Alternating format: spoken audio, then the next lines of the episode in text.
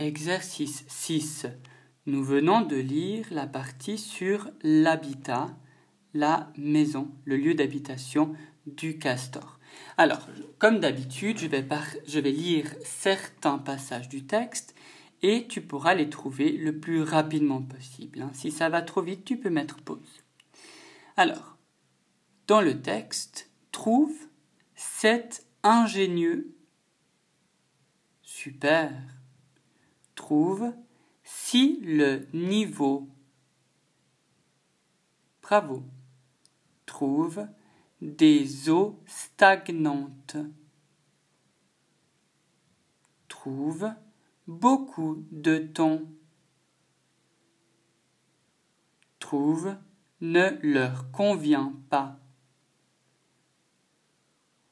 Trouve crée un barrage et enfin, trouve à courant faible. Super, tu as tout trouvé dans le texte. Maintenant, tu peux observer les images. Donc la première image, dans la première image, on voit bien qu'il y a un barrage qui a été construit par les castors qui permet justement à l'eau d'éviter de monter ou de descendre trop souvent, d'avoir une eau plus calme qui permet ensuite aux castors de construire leur petite maison qui s'appelle une hutte, comme tu l'as compris. On la voit euh, sur la photographie à droite